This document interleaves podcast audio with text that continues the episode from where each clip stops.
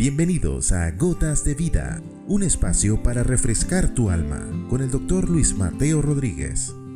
Preguntas reveladoras. Capítulo 198. ¿Qué está escrito? ¿Cómo lees? Un maestro de la ley se levanta para tentar al Señor Jesús diciéndole, Maestro, ¿qué haré para heredar la vida eterna?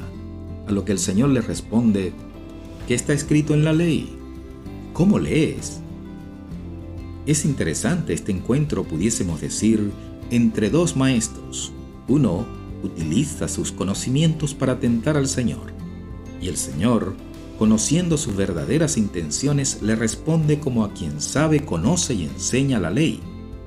Él entonces responde correctamente y Jesús le dice, haz eso y vivirás. Luce significativa la respuesta, porque Él, que es maestro de la ley y conoce la respuesta correcta, no la aplica en su vida al tentar y pretender tenderle una trampa a su prójimo, pues así viola el mandamiento que le es para su propia vida.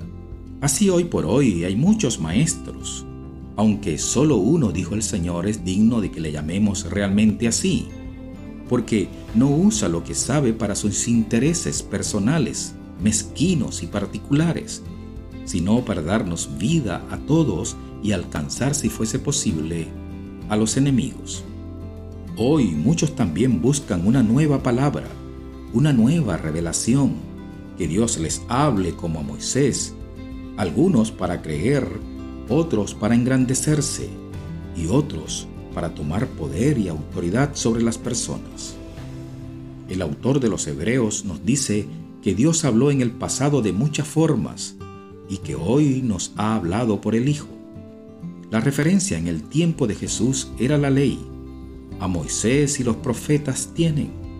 El oírlos a ellos y aplicar esa palabra era vida y prosperidad el secreto para que les fuera bien en la vida y hasta de la vida eterna, como le refiere Jesús a este maestro.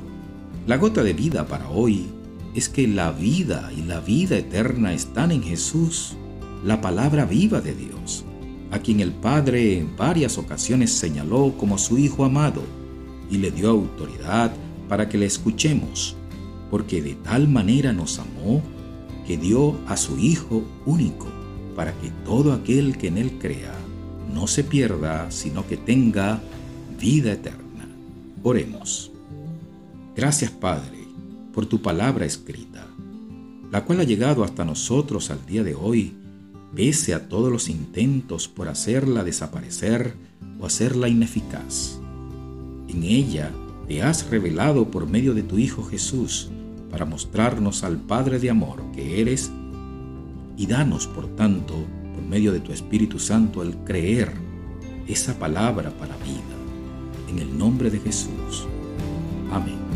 Has escuchado Gotas de Vida con el doctor Luis Mateo Rodríguez. Contáctanos a través de nuestro correo electrónico ccclarocaviva.gmail.com o a través de nuestras redes sociales. No te pierdas nuestro próximo capítulo, Gotas de Vida.